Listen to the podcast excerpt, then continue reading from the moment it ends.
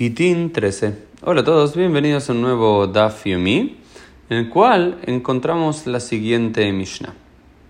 Aumer, aquel que dice, Tnu get zele ishti, denle este documento de divorcio a mi mujer, o Shtar shichrur zele abdi, este documento de manumisión a mi esclavo, Umet, y esta persona que lo está dando muere, lo idnu le harmita, no se lo deben dar después de la muerte.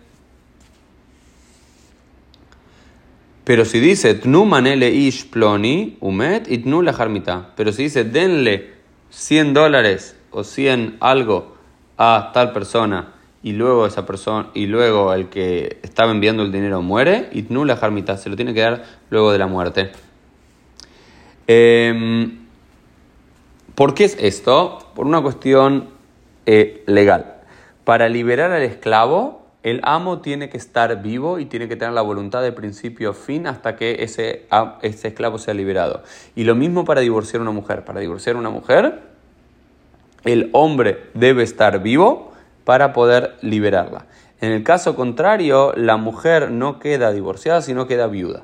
Lo mismo con el esclavo, que eh, pasa a ser liberado porque el el, maestro, el dueño, fallece y no por aquel documento de manumisión de liberación. Esto es muy importante. Si alguien estaba o moribundo, después hay una discusión en la que Mara si está hablando de una persona que está moribunda o una persona que está sana o lo que fuese, pero en el caso general tiene que ver con que si alguien, alguien estaba por morir y por el motivo que fuese antes de morir, quiere divorciar a su mujer. O sea, no quiere que su mujer quede viuda, quiere que su mujer quede divorciada, o estás hablando de alguien sano y, demás que estaba pensando divorciar a su mujer y le da el documento a un emisario, a un sheliach, y le dice, llévale este documento a mi mujer para divorciarla. Y en el tránsito, mientras se está llevando, que tarda unos días, unas horas, ese hombre fallece.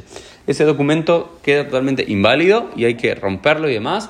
Eh, no se lo puede entrar a la mujer y la mujer no queda divorciada, sino que se considera que la mujer es viuda. ¿Ok?